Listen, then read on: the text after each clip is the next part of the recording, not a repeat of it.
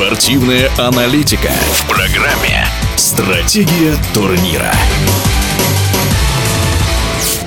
Начиная с Олимпийских игр в Атланте, которые состоялись в 1996 году в шоссейном велоспорте, российские спортсмены 6 Олимпиад подряд обязательно выигрывают медали. Такая победная традиция существует уже четверть века, и хотелось бы ее продолжить. В нашем эфире главный тренер сборной России по велоспорту на шоссе Ираклий Абрамян. Отбор на Олимпийские игры у нас закончился 27 октября 2019 года. У мужчин три квоты – Одна квота у нас в индивидуальной гонке на время и три квоты в групповой гонке.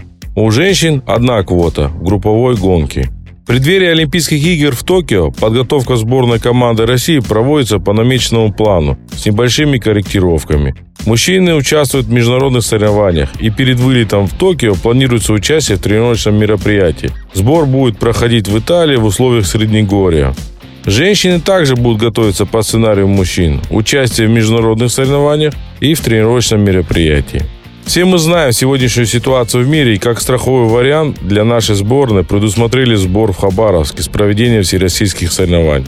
А основными кандидатами с резервом у мужчин это Власов Александр, Павел, Сиваков, Закарин Ильнур. У женщин Мария, Новолодская Анастасия, Чурсина, Гореева Айгуль.